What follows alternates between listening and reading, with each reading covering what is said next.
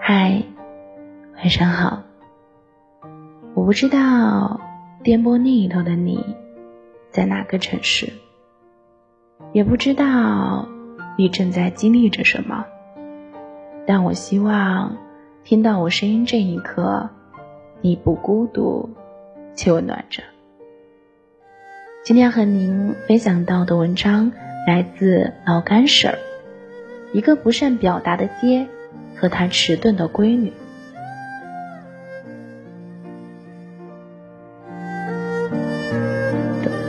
小时候，我爹经常出差，和他关系也不亲密，甚至认为他不喜欢我。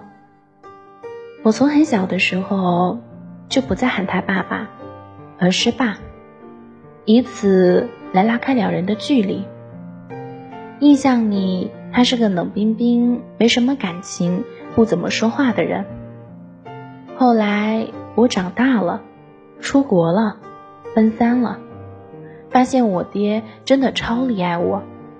无论是给零花钱，还是出力帮我办事，只要是我提出的，便没有不同意的。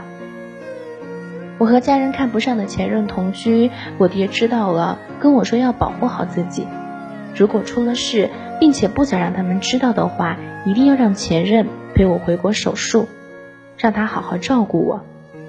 如果前任不愿出钱出力解决问题，千万不要怕被家人骂，而自己在那边随意处理，他们会帮我解决所有的问题。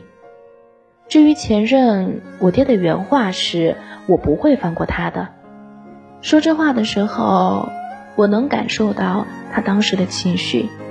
语气中竟然带着哭腔，是喉头哽咽发出的低吼。我和妈妈都震惊了，一向腼腆克制的我爹竟然如此强烈的表达了自己的情绪。那一瞬间，我真的相信，若是我出了什么差池，我爹会手刃的前任。我忙安慰他说：“若真是如此，我怎么可能让他好过？”我这么知轻重、懂分寸的人，一定不会让自己沦落到那种处境的。那年我二十四岁，虽然我妈之前也一直对我说我爹是如何如何在意我，但只有那一次，我非常强烈的感受到了一个父亲对女儿的无限怜惜和疼爱。离家五年，我从未跟我爹视频过，每次都是和我妈例外。一年不回一次家，便见不到父亲尊容；偶尔出现在镜头里，也是一扫而过。自那次我爹的出离愤怒之后，我开始热衷于观察他对我的感情，这才发现，原来每次我跟我娘视频，他都在边上偷听。有时我无心的一句混话，比如什么找小狼狗啊，调戏小哥哥啊，被他听到，印在脑子里，完了。我爹就会睡不着觉的琢磨，并顺便同情我妈，搞得我现在跟我妈胡扯淡之前都要对暗号，以防被他听到。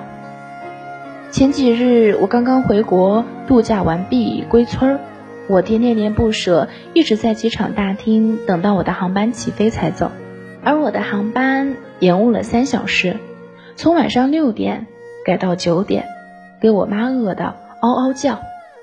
于是这两天跟我妈聊天，说起我爹，又发现了很多我们之间生动的细节。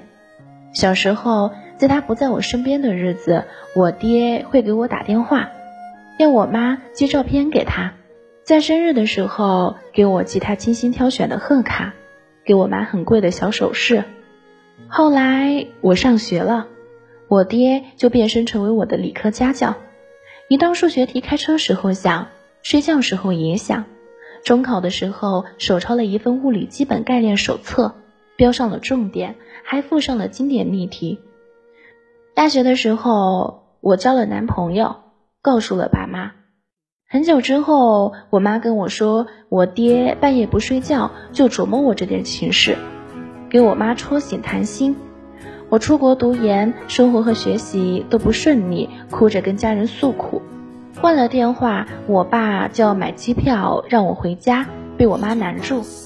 很多关于我和我爹的事，不去品味，便琢磨不出味道；而一旦细细咀嚼，却是满口浓香的清甜。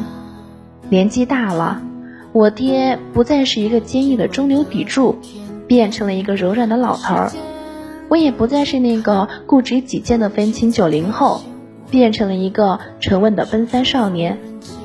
一个偶尔表述，一个不再迟钝，一个能说出口，一个能感受到，多好。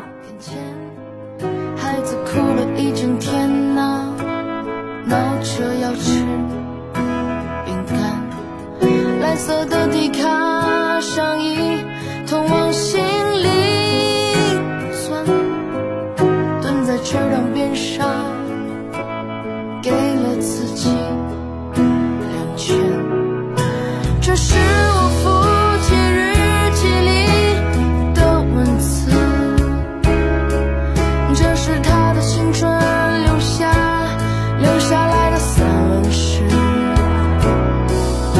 几十年后我看着泪流不止可我的父亲已经老得像一个影子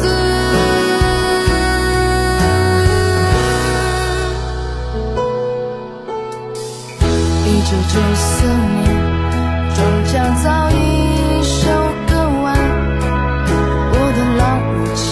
亲